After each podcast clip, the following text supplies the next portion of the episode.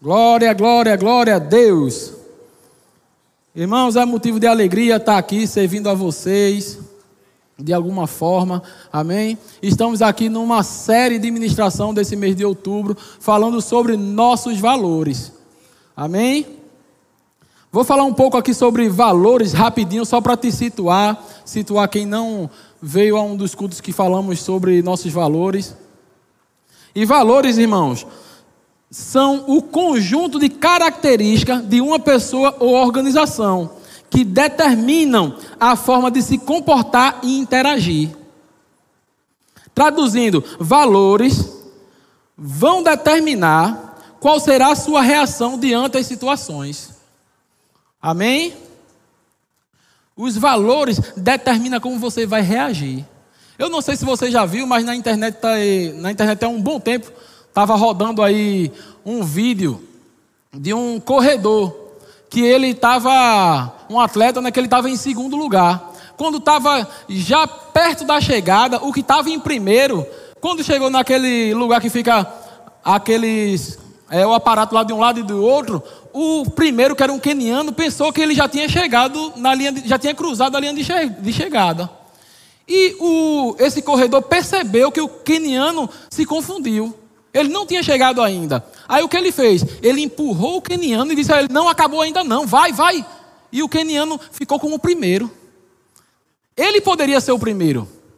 O queniano vacilou, pensou que chegou e diminuiu a, a pisada. Ele, em vez de passar, ele disse: Ei, acabou não, vai, segue. E o queniano ganhou a medalha de ouro. Quando acabou, um repórter perguntou a ele: Por que você fez isso? Ele disse: Eu fiz o quê? Ele disse, isso, rapaz, que você fez. Ele disse: O quê? Ele disse, você poderia ter ganho a corrida. Você poderia ter ganho a medalha de ouro. Mas você disse ao keniano que ele não tinha completado ainda e deixou ele vencer no seu lugar.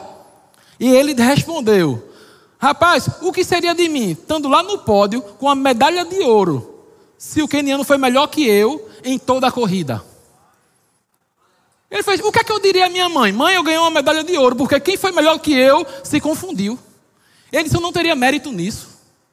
Sabe, foi estranho para o mundo, que isso rodou o mundo. Mas para ele era uma reação. Os valores dele estavam falando. Amém? É automático. Está impresso dentro de você. E o nosso ministério, irmão, carrega alguns valores. São dez valores.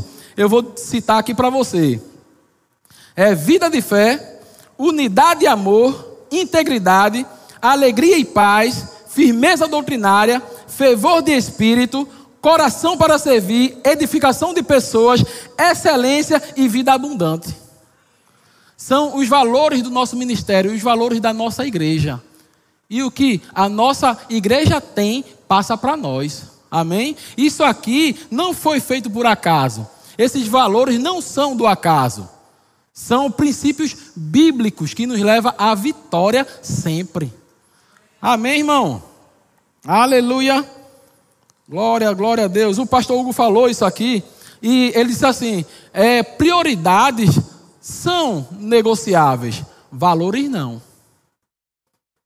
Eu não posso querer ganhar um prêmio à custa de outro, porque a minha integridade vai estar em jogo. Sabe, irmão, quando eu, tinha, eu acho que uns 13, 14 anos, eu fui no mercado, minha mãe me deu um dinheiro e me deu uma listinha para eu comprar algumas coisas. E eu fui com um amigo. A gente foi batendo um papo, entrou lá no, mercado tal. Aí eu peguei as coisas da lista e saí do mercado. Eu e meu amigo, a gente batendo um papo tal. Quando a gente já estava um pouco distante do mercado, meu amigo fez assim: Eliel, tu viste o que tu fez? O que a gente fez? Aí eu disse: não. Ele fez, tu não percebeu o que a gente fez? Eu fiz, não. Ele fez, olha a tua mão. Eu estava com bolacha, farinha, açúcar e o dinheiro na mão.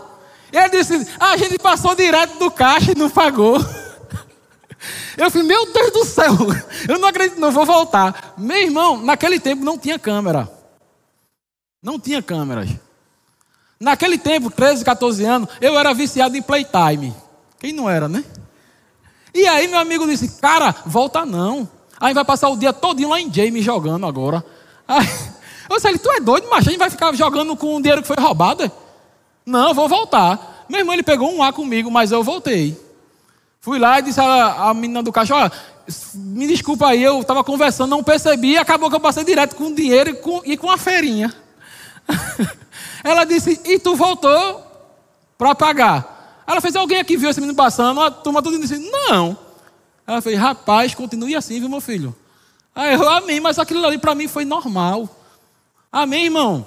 São valores. A gente, eu não ia querer passar o dia todinho jogando videogame com dinheiro roubado. Você está comigo? Aleluia. E hoje vamos falar um pouco sobre integridade. Amém? Essa palavra integridade vem do latim integritate. É bem parecida. Que significa a qualidade ou estado de alguém que é íntegro, que possui conduta reta, ética, justa e honesta. A palavra integridade é sinônimo de honestidade, diga comigo, honestidade retidão, justiça e perfeição. Amém? Agora eu vou te mostrar algo bastante interessante. Vamos abrir nossa Bíblia lá em Salmo capítulo 15. Aleluia. O nosso telão não está funcionando hoje, então abre tua Bíblia aí, li, ou então liga ela né, no teu celular, abre ela aí o teu aplicativo de Bíblia e vamos navegar junto. Salmo 15. Vamos ler do 1 ao 5.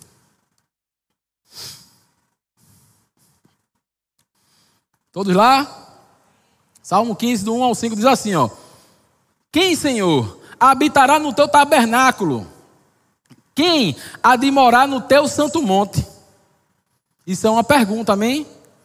Traduzindo, ele está dizendo aqui: quem vai habitar na tua presença?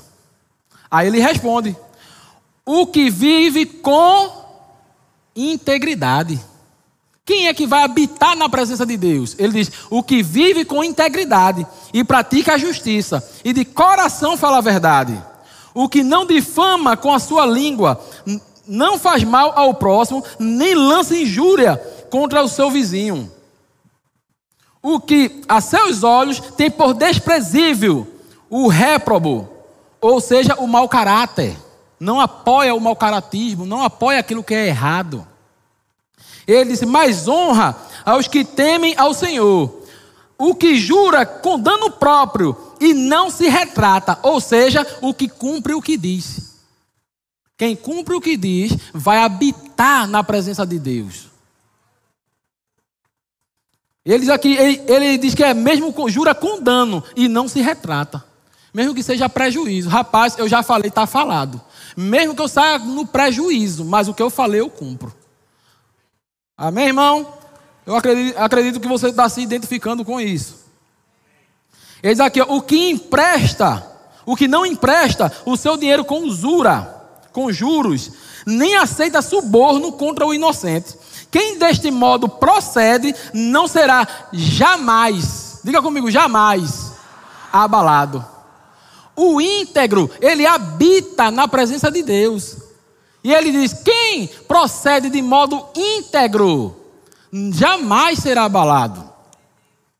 Em Salmo 41, 12, na versão é, TB, que é a tradução brasileira, diz assim: ó, por causa da minha integridade, me sustém e me pões na tua presença para sempre.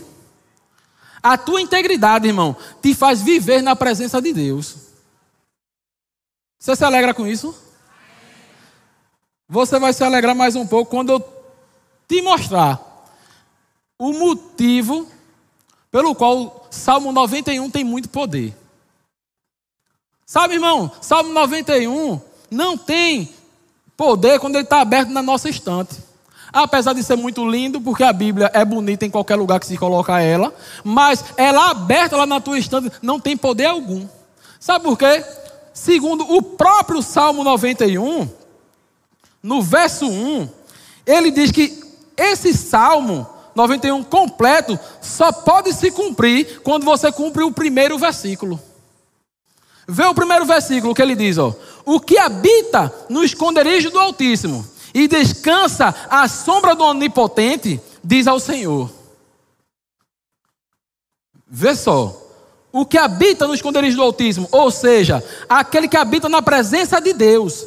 Quem é que habita na presença de Deus? Diga comigo, o íntegro. Ele está dizendo, o íntegro diz ao Senhor. Ele não está dizendo aquele que abre sua Bíblia e deixa ela na estante, como se fosse sal grosso para espantar vampiro. Vampiro não existe, tá, meu irmão? Tem essas coisas, né? De, que alho serve para espantar, não serve. Amém? Da mesma forma, o Salmo 91, lá abertinho, não espanta nada. Não te dá proteção nenhuma. O que te dá proteção é quando você cumpre o versículo 1, que ele diz: o que é justo, o que é íntegro, o que habita no esconderijo do Altíssimo, a sombra do Onipotente, o que anda em integridade, diz ao Senhor: meu refúgio e meu baluarte, Deus meu em quem eu confio. No verso 3, ele diz assim: ó, pois ele, esse pois pode ser trocado também por um porquê. O pois, na língua portuguesa, tem o mesmo poder, o mesmo significado de um porquê. Sabe por quê? Quando ele diz assim, ó, que o íntegro diz ao Senhor: Tu és o meu baluarte, o meu refúgio, o Deus em quem confio. Ele deixa como se fosse uma pergunta em aberto. Aí ele responde: Ele diz: Sabe por que você diz que Deus é o teu baluarte? Sabe por que você confia em Deus? Ele diz: Porque Deus te livra do laço do passarinheiro e da peste perniciosa. Sabe, essa versão de Almeida, revista atualizada, é atualizada, mas ainda não é contemporânea para a gente, a gente não entende bem tudo que ele fala. Quando ele diz aqui, ó, laço do passarinheiro, tu sabe o que é laço do passarinheiro? Tu sabe o que é peste perniciosa? Eu mesmo não sei. Aí eu fui procurar uma linguagem que fosse mais contemporânea para a gente, que a gente entenda melhor. Eu achei a versão NTLH, que é a nova tradução com linguagem de hoje. Vê o que ele diz, ó. Porque o Senhor livrará você de perigos escondidos e de doenças mortais. Aleluia! Sabe por que você confia tanto em Deus? Porque Ele tem a capacidade de te livrar de perigos escondidos e de doenças mortais. Aleluia! Ele diz aqui ó, no verso 4: ele o, co ele o cobrirá com as suas asas, e debaixo delas você estará seguro. A fidelidade de Deus o protegerá como um escudo. No verso 5, ele diz: Você não terá medo dos perigos da noite e nem de assalto durante o meio-dia. Quando você anda em integridade, você não teme perigos mortais nem assalto, irmão. Levantando só um dado aqui para você: eu nunca fui assaltado. Já cheguei em lugares que o povo disse: Rapaz, acabou de ter um assalto agora. O cara roubou todo mundo, tava, levou celular e dinheiro de todo mundo. Se tu chegasse um pouquinho antes, tu ia ser assaltado também. Eu, digo, eu, disse, eu disse, duvido. Se eu tivesse aquele, não assaltava ninguém, não, rapaz. Quem anda em integridade é o próprio Senhor que garante. É Ele que diz aqui, ó, Ele te livra. É Ele quem te livra. Aleluia. No verso 7, ele diz: Ainda. Verso 6, ele diz: você não terá medo da peste que se espalha na escuridão, nem dos males que matam ao meio-dia. Ainda que mil pessoas sejam mortas ao seu lado e dez mil ao seu redor, você não sofrerá nada. Sabe, irmão, ele está dizendo aqui: pode vir zika vírus, coronavírus, grenguena, a desgraça que for, síndrome do pânico, guerra nuclear, o que diabo se levantar. Ele está dizendo: você não vai temer nada, porque você está num lugar seguro.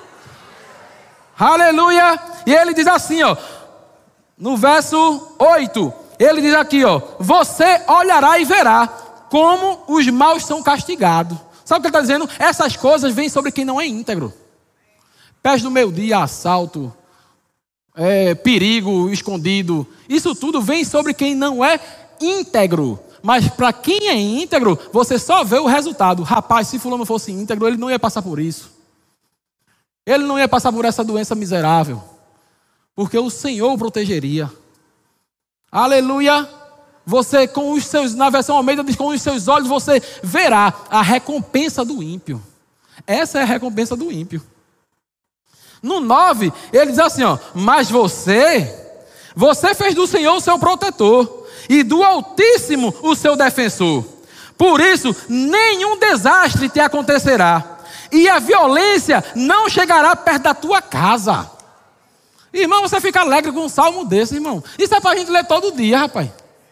Não é verdade? Isso é para ler todo dia. Ele diz, ó, a violência não chegará perto da tua casa. Por quê? Porque Deus mandará que os anjos dele cuidem de você, para protegê-lo onde quer que você for. Eles vão segurá-lo com as eles, eles vão segurá-los com as suas mãos, para que nem mesmo os teus pés sejam feridos nas pedras. Com os pés você esmagará o leão e a cobra, leões ferozes e serpentes venenosas. Deus diz: Eu salvarei aqueles que me amam e protegerei os que reconhecem que eu sou Deus, o Senhor. Quando eles me chamarem, eu responderei e estarei com eles nas horas de aflição. Eu os livrarei e farei com que sejam respeitados. Como recompensa, eu lhes darei vida longa e mostrarei que eu sou o seu Salvador. Isso aqui é a recompensa de andar em integridade, meu irmão. Você anda com segurança. Você não teme o perigo, irmão. Sabe, irmão, eu tenho algo comigo. Já, é, sempre que eu estou na igreja, o meu celular fica em modo de avião. E olha que a minha, a, a minha empresa depende bastante de mim, viu? Se acontecer alguma ocorrência, tem coisa que só eu consigo resolver lá. Mas eu coloco no modo avião. E sabe, até hoje eu não tive ocorrência aqui na igreja. Nunca precisei. Eu entro aqui e digo, eu não temo má notícias. Quando eu entro aqui, eu não temo má notícias. Não vai acontecer nada de errado. E sabe, irmão, não acontece. Glória, glória a Deus. Salmo 37, 18, na versão NVI, diz assim: ó, o, o Senhor cuida da vida dos íntegros. Diga comigo, o Senhor cuida da minha vida. Sabe, irmão, você vai sair daqui convencido disso.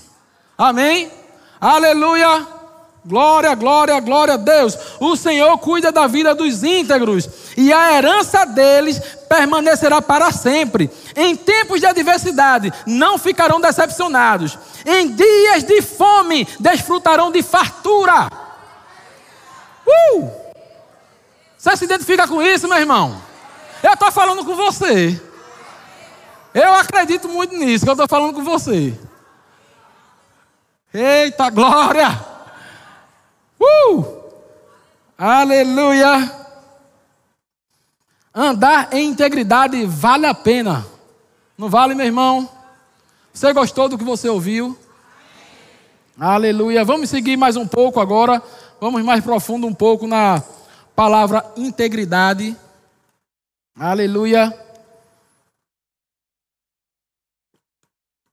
Essa palavra integridade, na realidade, para nós brasileiros, ela tem dois sentidos. Amém?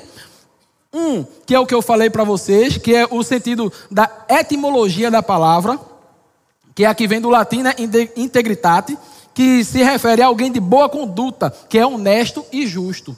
E tem um segundo significado, que é o que o nosso dicionário português diz. Nosso dicionário em português diz que integridade é o estado ou característica daquilo que é inteiro, que não sofreu qualquer diminuição. Integridade é plenitude e inteireza. Sabe, meu irmão, quando a gente compra um leite integral, eu vi ela integral, eu ficava perguntando, por que integral, hein?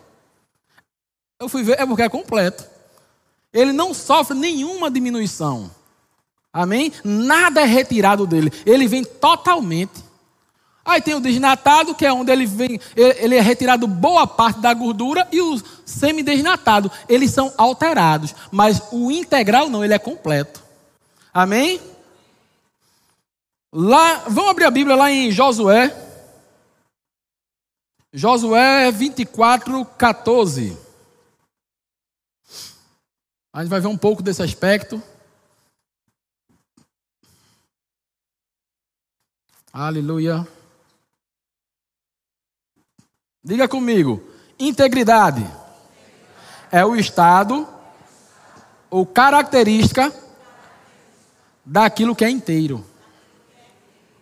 Vê só. Aqui em Josué 24, 14, vou te dar o contexto. Eles tinham acabado de conquistar a, a terra de Canaã, a terra prometida, estavam lá desfrutando dela. E o que aconteceu? O povo tinha mantido alguns deuses dos amorreus, que era o, o povo que vivia naquela terra. E também trouxeram alguns deuses que dos povos que eles foram conquistando no caminho. E estavam mantendo aqueles deuses. Aí vê o que Josué diz, ó. Agora, pois, verso 14, Josué 24, 14. Agora, pois, temei ao Senhor e serviu com integridade e com fidelidade. Deitai fora, jogue fora os deuses aos quais serviram os vossos pais da além do Eufrates e no Egito e sirvam ao Senhor. Ele disse: Olha, agora serve a Deus com integridade. Chegamos à terra, chegamos à promessa. Sirva com integridade e fidelidade. Sirva a Ele de maneira inteira. Não divida a sua adoração a Ele com outros deuses. Verso 15, ele diz: ó, Porém, se vos parece mal servir ao Senhor, escolha hoje a quem, a quem sirvais se aos deuses a quem serviram os vossos pais, que estavam da além de Eufrates, ou aos deuses dos amorreus, em cuja terra habitas. Eu e minha casa serviremos ao Senhor. Decida hoje. Aleluia. Sabe, irmão, você não pode dividir a sua adoração a Deus. Não é aceitável. Não é saudável. Sabe por quê? Quem te responde essa pergunta é o próprio Jesus. Lá em Mateus 6,24, vê o que Jesus diz, ó. Ninguém pode servir a dois senhores, porque ou há de aborrecer-se de um e amar ao outro, ou se devotará a um e desprezará o outro. Se você tentar servir a Deus e a outras coisas, vai acontecer isso. Você vai se devotar a um e vai desprezar o outro. Vai amar a um e vai odiar o outro. Jesus continua dizendo: Não podeis servir a Deus e as riquezas. Eu acredito que ele falou aqui riqueza, irmão, porque é algo que eu acredito que é o que mais toma tempo da gente. É o que mais nos faz se curvar. Está comigo, irmão? Sabe, irmão? Riquezas é algo que Jesus, se eu não me engano, é lá em Marcos 4,19. Ele diz que as fascinações das riquezas e os cuidados dessa, dessa vida concorrem com Deus. É um concorrente do Senhor. Sabe, muitas vezes a gente se vê preocupado. Que roupa vamos comprar para ficar muito bonito? Qual é o carrão que nós vamos pousar? Isso toma tempo da gente e leva o nosso coração. Isso não é saudável, irmão. Em Lucas 12, 15, diz assim: ó, Jesus então lhes recomendou: tende cuidado e guardai-vos de toda e qualquer avareza. Essa palavra avareza, no original, é a palavra pleonexia, que quer dizer desejo desenfreado de ter as coisas. Ele disse: tenha cuidado com esse desejo de desenfrear de ter coisas. Tenha cuidado. Ele diz: porque a vida do homem não consiste na abundância dos bens que ele possui. A sua vida não é o ter, irmão. A sua vida é o ser. Você não precisa viver agoniado querendo ter as coisas, perdendo o tempo de adorar o Senhor, perdendo o tempo de mergulhar na palavra perdendo tempo de crescer nele. Você não precisa. Eu vou te mostrar que você não precisa. Só ouvi um amém, eu acho que vocês não estão acreditando no que eu estou dizendo. Você não precisa se preocupar com as coisas desse mundo, irmão. Mateus 6, 25. Vamos voltar lá para Mateus 6, vamos ler a partir do 25. Vê o que Jesus diz, ó. Por isso vos digo: não andeis ansiosos pela vossa vida, quanto ao que é a vez de comer ou beber. Quem está dizendo isso não sou eu, é Jesus. Não ande ansioso pela vossa vida, pelo que andeis, a vez de comer ou beber. Ele disse: nem pelo vosso corpo, quanto ao que a vez de vestir. Não é a vida mais do que o alimento, e o corpo mais do que as vestes? Observai as aves do céu, não semeiam, não colhem, nem juntam em celeiros. Contudo, vosso Pai Celeste as sustenta. Porventura não valeis vós muito mais do que as aves? Qual de vós, por mais ansioso que esteja, pode acrescentar um côvado ao seu curso de vida? E por que andais ansioso? Por quanto ao, vestiar, ao vestuário. Considerai como crescem o lírio dos campos, do campo. Eles não trabalham nem finham. Eu, contudo, vos afirmo que nem Salomão, em toda a sua glória, se vestiu como qualquer deles. Ora, se Deus veste assim a erva do campo, que hoje existe e amanhã é lançada no forno, quanto mais a vós outros, homens de pequena fé. Portanto, não vos inquieteis, dizendo: que comeremos, que beberemos, ou com quem nos vestiremos, porque os gentios se preocupam com essas coisas. Pois vosso Pai Celeste sabe Aleluia! Vosso Pai Celeste sabe que necessitais de todas elas. Meu irmão está dizendo: não te preocupa, porque o seu pai sabe que você precisa ter um carro. O seu pai sabe que você precisa se vestir, você precisa calçar. Sua boquinha está aqui para comer todo dia. Aleluia! Ele disse: Tu não está vendo, não, as aves? O pai as alimenta, elas não trabalham, elas não juntam em celeiro. Por que você fica tão preocupado com o zero da tua conta? Para que tanta preocupação com esse zerinho? Os passarinhos não estão nem aí para isso, e ele se alimenta todo dia. O teu problema é roupa? Ele disse: vê os lírios do campo. Eles crescem hoje amanhã são lançados no forno.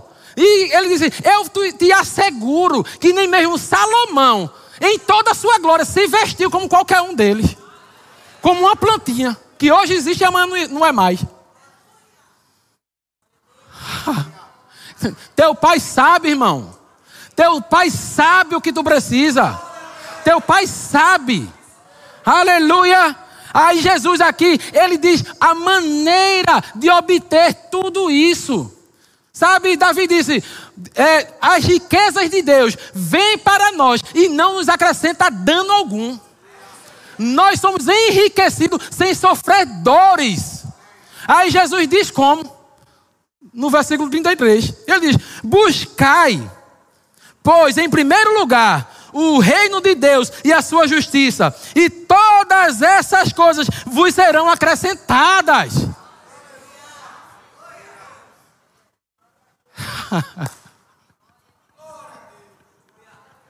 Sabe, irmão, muita gente vê esse versículo de forma errada. Porque eles vêm assim, buscar a, o reino de Deus em primeiro lugar. Aí ele diz: Eita, eu vou ter que deixar meu emprego. Eu vou ter que vender meu carro, doar meus bens aos pobres. Eu vou ter que abrir mão de tudo pelo Senhor. Não, não. Ele não está dizendo para você abrir mão de tudo. Ele está dizendo assim: o segredo é Deus ser o primeiro em tudo.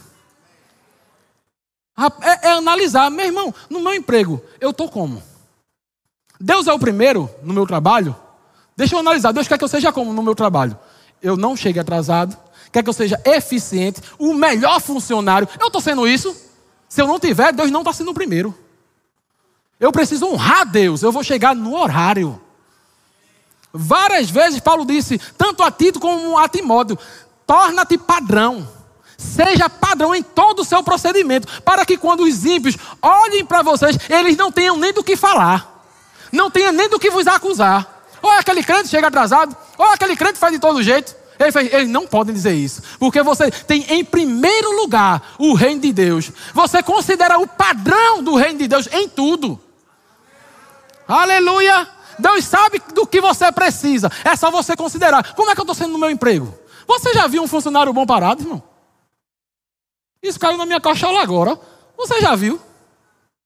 Não é, irmão. O padrão de Deus é esse, ele te faz enriquecer. Você, rapaz, eu vou fazer Deus primeiro. Eu vou ser o melhor funcionário. Não do mês, mas todo mês. Toda a vida, porque esse é o padrão de Deus. Sabe, irmão? Jesus fala quanto ao que vestir. Rapaz, eu tenho que analisar minha roupa, eu estou me vestindo como? Para mostrar minhas curvaturas? Ou para glorificar o Senhor? Minha alimentação como está? Eu estou tomando Coca-Cola todo dia? Eu estou comendo alguma coisa que vai me manter vivo por mais tempo para anunciar a palavra de Deus? Ou estou comendo, comendo coisas que vão me matar rápido? Vai me fazer morrer cedo? Eu estou tendo Deus como primeiro no que eu me alimento? Aleluia! Isso é ter o reino de Deus como primeiro, irmão. Não é largar tudo. Tem gente que sai como um doido, aí vende tudo, sai do emprego. Ah, não é isso. Aí quando vê, fica lá frustrado. Porque não entendeu o que Jesus estava falando. Aleluia! Glória, glória, glória a Deus. Aleluia, eu estou vendo um de rico aqui. Aleluia. Eu acredito que depois que você ouviu isso, você não vai mais trabalhar de todo jeito, né? Não é verdade?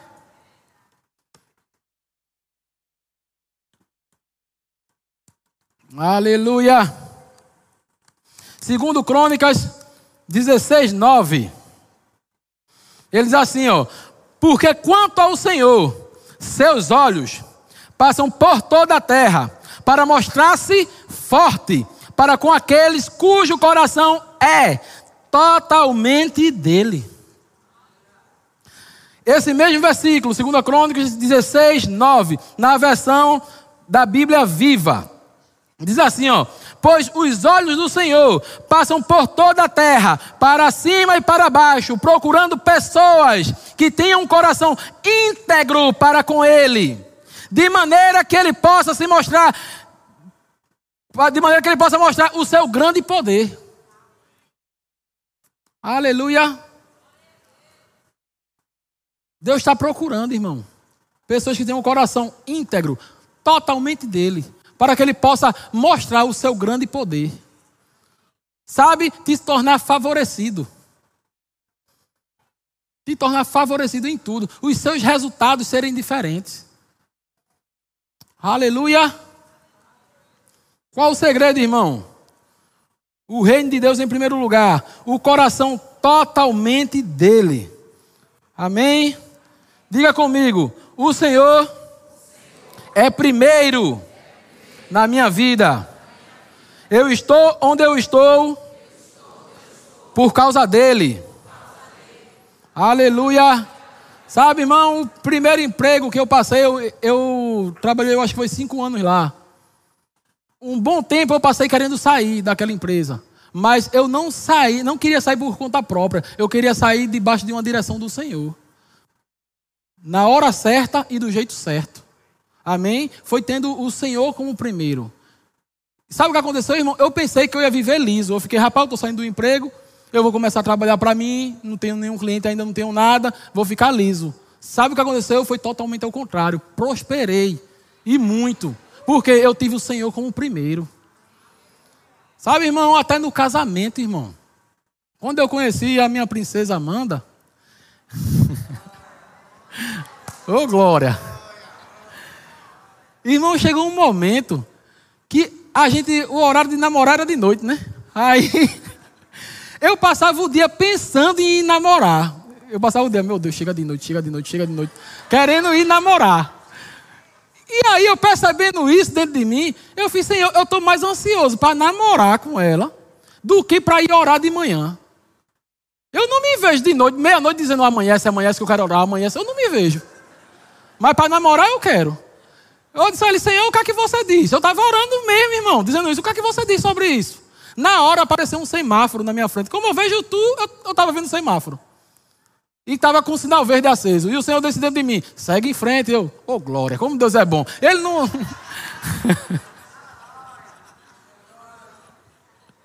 Mas sabe, irmão, a gente dá a primazia a Deus em tudo. Deus não quer tomar o teu emprego. Deus não quer tomar teu casamento.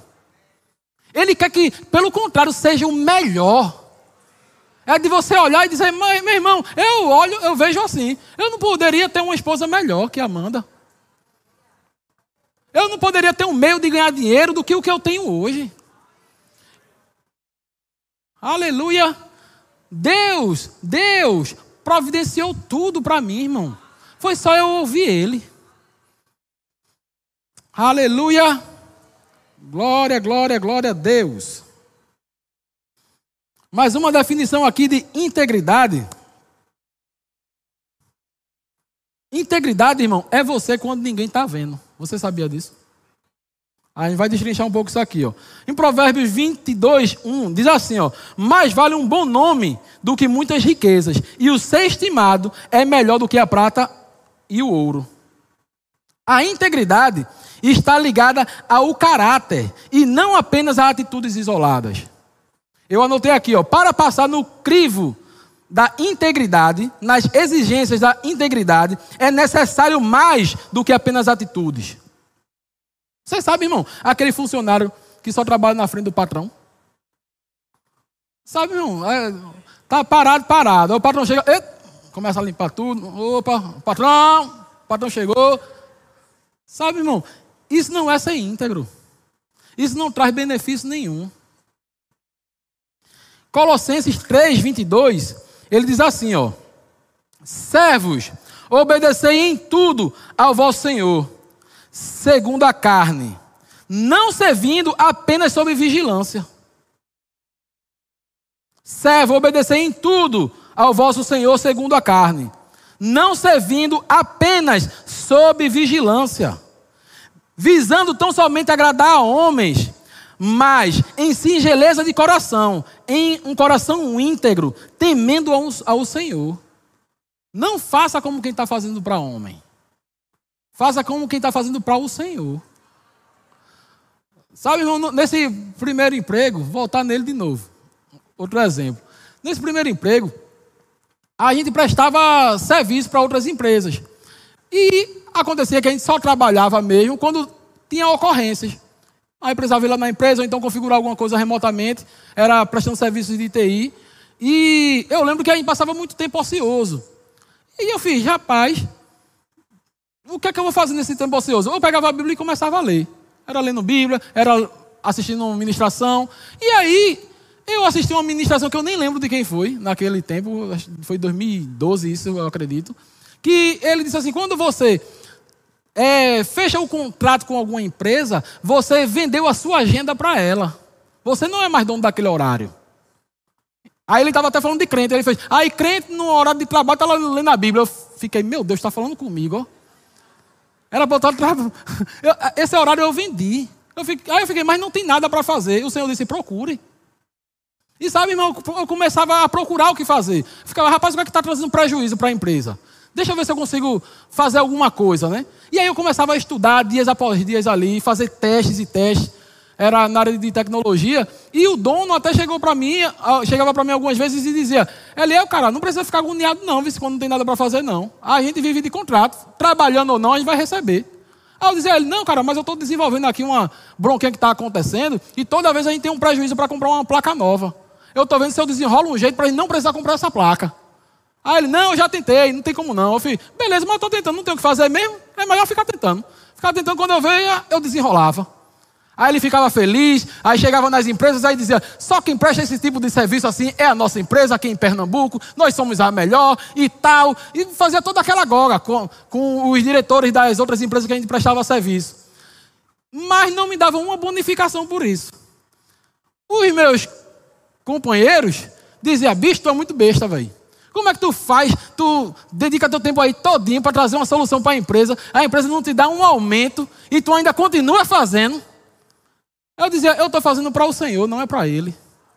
Sabe, irmão, eu estou onde eu estou hoje. Eu creio que foi por causa do que eu semeei naquele tempo. Eu semeei excelência. Se a empresa não tinha como me pagar, deixa eu te dizer uma coisa: Deus deu um jeito de me pagar a altura do que eu fazia. E se essa empresa não te cabe, cara, eu vou te colocar num lugar que te cabe. Porque quando você faz as coisas segundo Deus, irmão, você é recompensado por Ele. Aleluia. Sabe as pessoas que diziam que eu era otário? Estão lá do mesmo jeito. Não se dedicava, não aprendeu o que eu aprendi. Você está comigo? Aleluia. Isso, isso são segredos da vida, irmão. É segredos do dar certo. Isso tu não ouve nem coach dizer, tu só ouve na igreja. Se quiser, tu pega a chave da tua vitória aí. Aleluia. No versículo 23, ó, ele diz: ó, Tudo quanto fizerdes, fazei de todo o coração, como para o Senhor e não para homens, ciente de que recebereis do Senhor a recompensa da herança, a recompensa do teu esforço. É do Senhor, não é a empresa que vai te pagar, é o Senhor. Amém? Se tem uma lei, meu irmão, que funciona nessa vida, eu vou te dizer, é a lei da colheita. Gálatas 6,7. Vê o que ele diz, ó. Não vos enganeis, não vos enganeis. De Deus não se zomba, pois aquilo que o homem semear, isso também ceifará ou colherá. Tudo que você plantar, vai dar, irmão, vai vir. Pastor Hugo disse uma frase que eu fiquei, uau! Vê o que ele disse, ó. Você pode escolher o que semear, mas não pode escolher o que vai colher. A colheita é inevitável e inviolável. Você querendo ou não, ela vai vir de acordo com o que você plantou. Se você plantou preguiça, você vai colher o vento. Amém? Mas se você plantou trabalho, você vai ver dinheiro. Amém? Porque a semente dá segundo a sua espécie, irmão. O fruto de trabalho é money. Amém? É grana.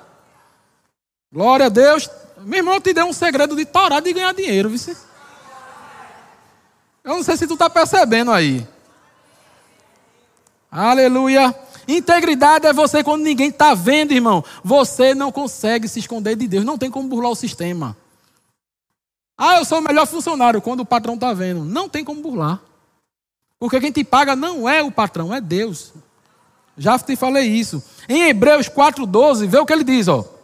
Porque a palavra de Deus é viva e eficaz, e mais cortante do que qualquer espada de dois gumes, e penetra até o ponto de dividir alma e espírito, juntas e medulas, e é apta para discernir os pensamentos e propósitos do coração. Integridade não é só a sua atitude, é a sua atitude quando o seu coração está nela.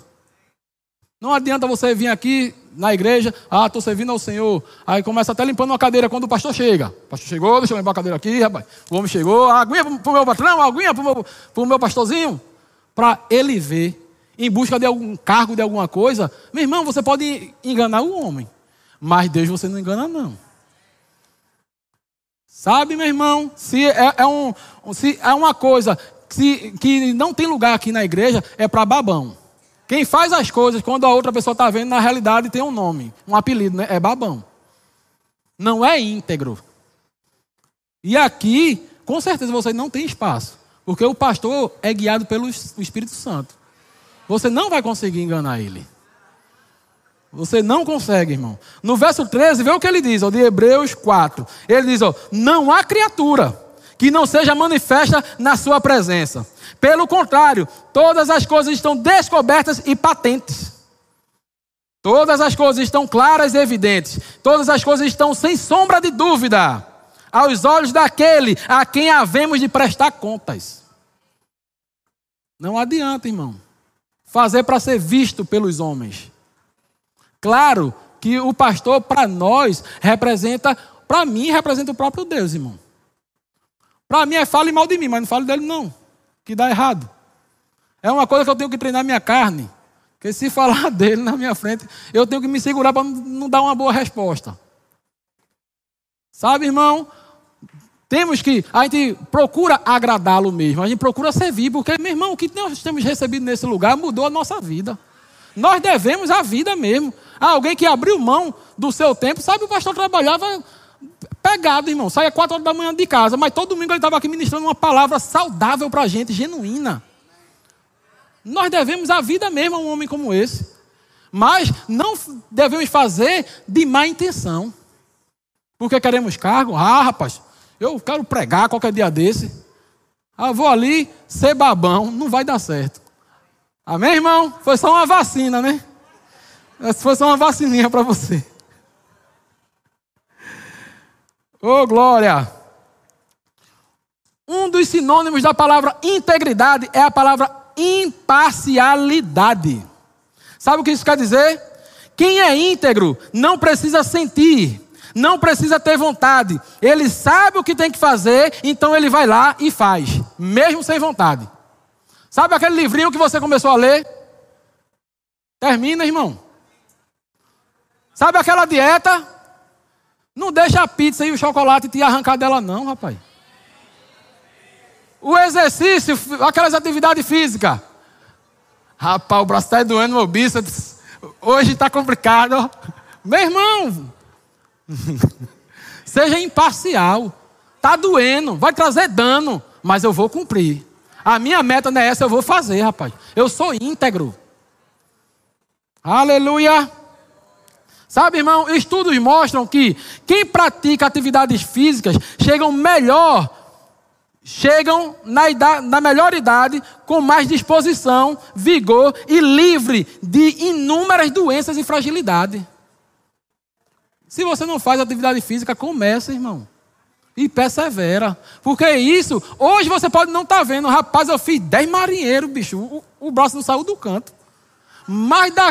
quando você tiver nos seus 60, 70 anos, você vai ver a diferença, irmão. A gente é tendencioso a querer resultados imediatos. Mas persevera naquilo que vai te trazer benefícios a longo prazo também, irmão. Esses muitas vezes são mais importantes. Amém? Não, não negligencie atividades físicas. Até o nosso devocional, irmão. Que leva aí, vamos dizer, de 10 a 30 minutos. Meu irmão, que é 10 a 30 minutos para um Instagram, para um WhatsApp, não é não? Aí aí não consegue pegar o, o danado do celular e botar no modo avião 10 minutos para orar.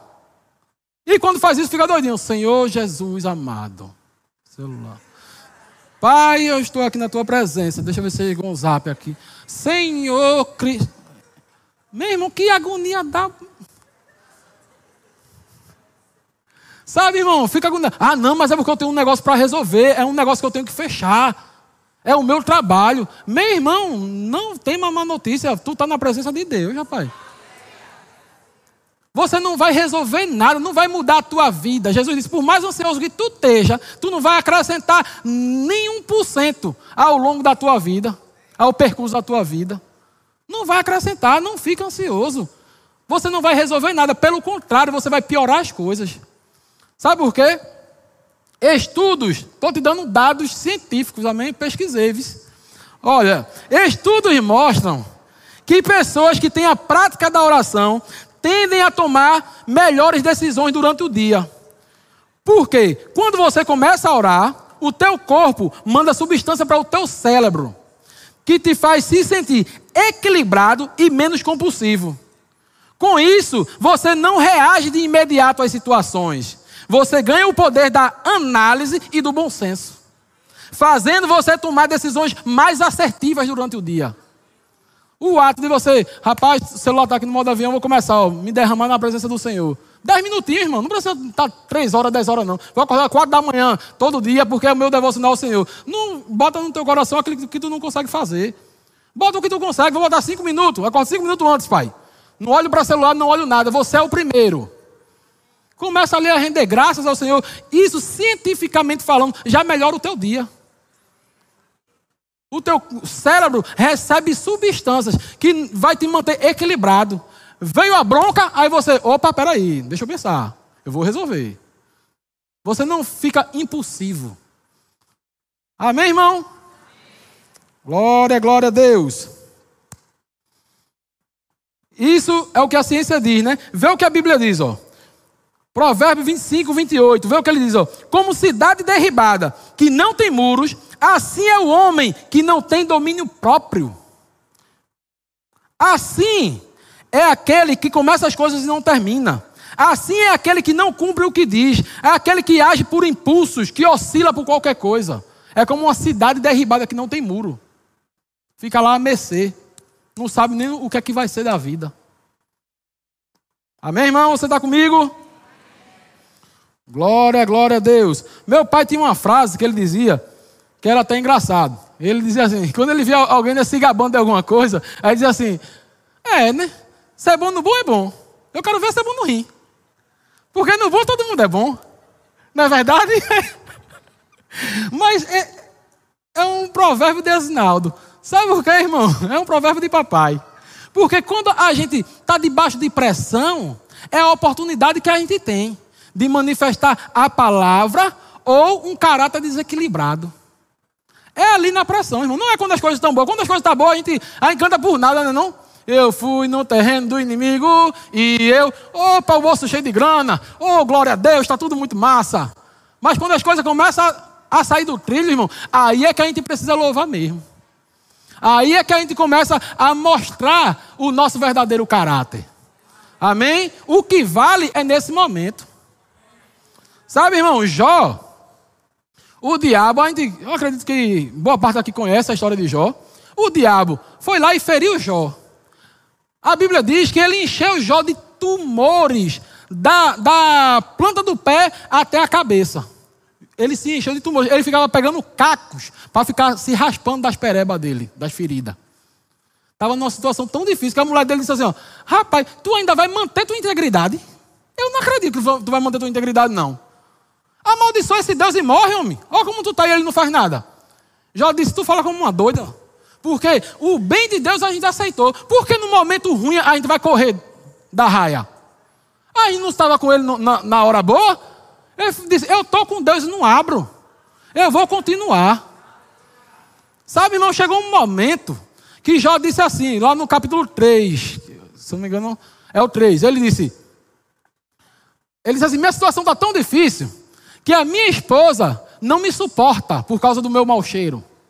Ele disse: As crianças ficam rindo de mim, porque vê quando eu levanto e fico tombando pelos lugares. As crianças ficam rindo. Ele disse: Os meus servos eu chamo por eles e eles se fazem que não ouvem. Eles dão uma de doido para cima de mim. São meus servos. Ele disse: Eu não estou sendo nem respeitado mais. Sabe o que ele disse? Maldito é o dia que eu nasci. Ele disse: ah, Quem dera esse dia fosse só noite e não tivesse dia. Quem dera ele fosse apagado do calendário. Ele disse: Por que eu não morri ao sair da madre? Devia ter morrido. Era melhor do que viver a vida desse jeito que eu estou vivendo hoje. Vê o que Jó disse. Aí chegou um amigo dele, diga assim: glória a Deus pelos bons amigos. Chegou um amigo dele, irmão, e disse, ó, no capítulo 4, disse a Jó: Eis que tu tens ensinado. Capítulo 4, verso 3. Ele diz: Eis que tu tens ensinado a muitos e tem fortalecido mãos fracas, Jó.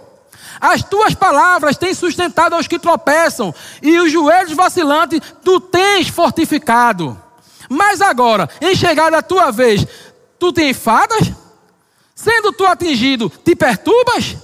Porventura, não é o teu temor de Deus aquilo em que confias? E a tua esperança a retidão dos teus caminhos? Lembra-te, acaso já pereceu algum inocente? E onde foram os retos destruídos? Onde foi, Jó? Que quem faz o certo é destruído. Onde foi que um, que um inocente pereceu? Ele tu dava força e vigor ao cansado, rapaz. Chegou a tua vez, agora tu está agoniado. Aleluia. Aleluia. No, verso, no capítulo 27, meu irmão. No capítulo 27, verso 3 ao 5, vê a resposta de Jó. Enquanto em mim estiver a minha vida e o sopro de Deus nos meus narizes, nunca os meus lábios falarão injustiça, nem a minha língua pronunciará engano. Longe de mim, o, longe de mim que eu vos dê razão. Até que eu expire, até que eu morra, nunca afastarei de mim a minha integridade. Sabe, irmão, os amigos de Jó falaram muita besteira, mas o que esse amigo dele falou levantou ele. O que esse amigo dele falou levantou ele. Provérbios 27, 17 diz assim: ó, como o ferro, com o ferro se afia, assim o homem ao seu amigo. Uma tradução que diz: como um ferro afia o outro ferro, assim um amigo molda o caráter do outro. Sabe? Me diz com quem tu anda e eu vou te dizer quem tu é. Lá no livro de Gênesis, se eu não me engano, é capítulo 6, diz que Noé era íntegro, porque Noé andava com Deus. Meu irmão, quem anda com o porco, farelo vai comer. Tu não vai ser diferente dele. Mesmo que tu lute, tu pode tentar, mas vai ficar muito difícil tu se manter íntegro se tu viver com pessoas que não são íntegras. Aleluia! Glória, glória a Deus. Aí tem pessoas, irmão, que dizem, rapaz, na verdade ser íntegro é muito difícil. Na realidade, impossível. Eu vou dizer, não é. Ser íntegro é impossível para o mundo, mas para nós é uma obrigação.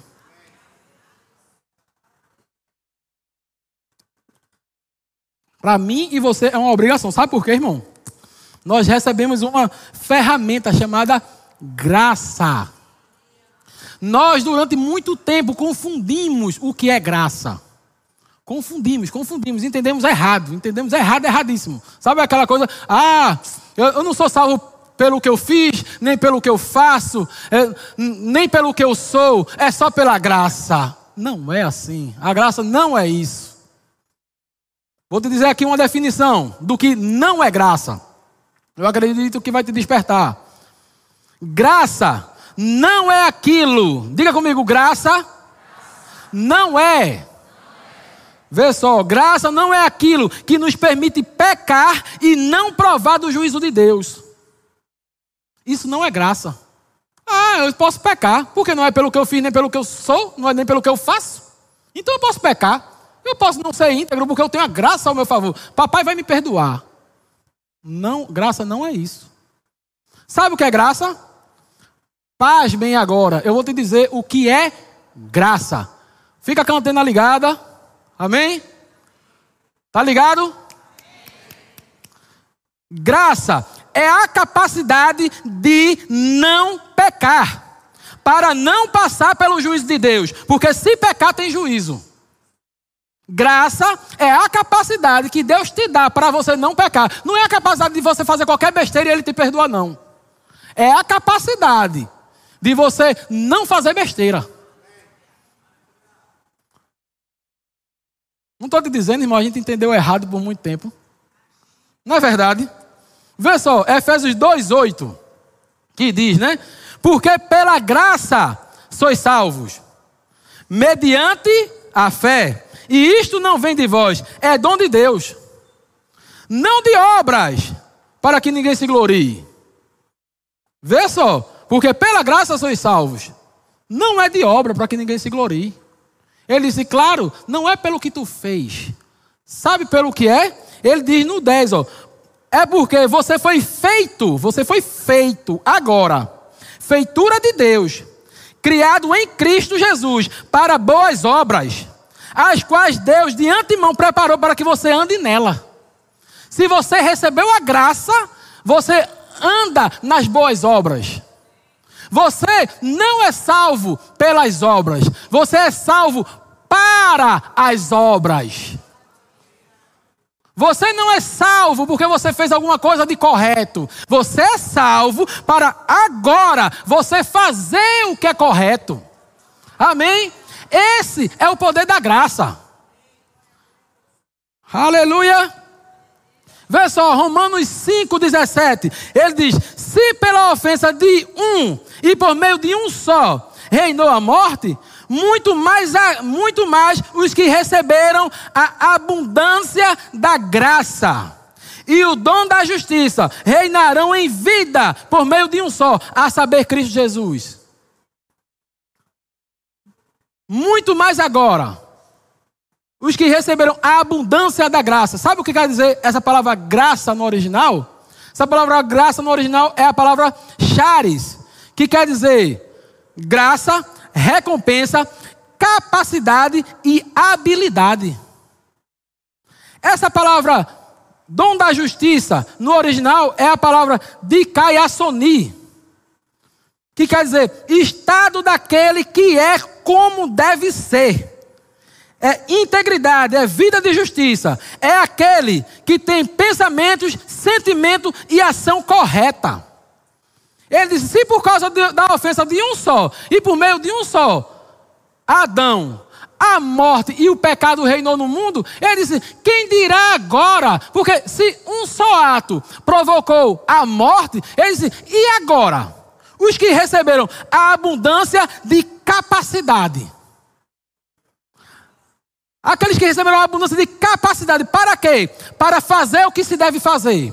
O que recebeu a abundância de capacidade para fazer o que? Ter pensamentos, sentimentos e ação correta. Esses vão reinar em vida. Esses vão reinar em vida. A partir de agora, vão fazer sempre o que é correto. Porque um só ato trouxe o erro. Mas agora é a abundância da graça, é a abundância da capacidade.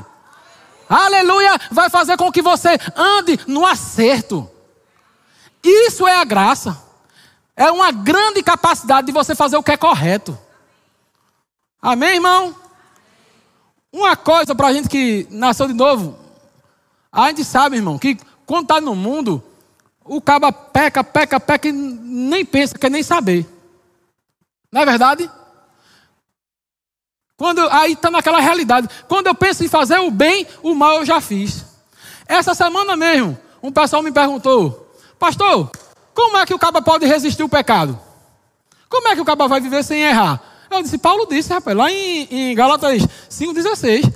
Ande no espírito e você não vai satisfazer a vontade da carne. E você não vive pecando. Aí ele disse assim: peraí, pastor, e o que diz lá em Romanos? Que diz quando Paulo disse: quando eu quero fazer o bem, o mal eu já fiz. Foi Paulo que disse.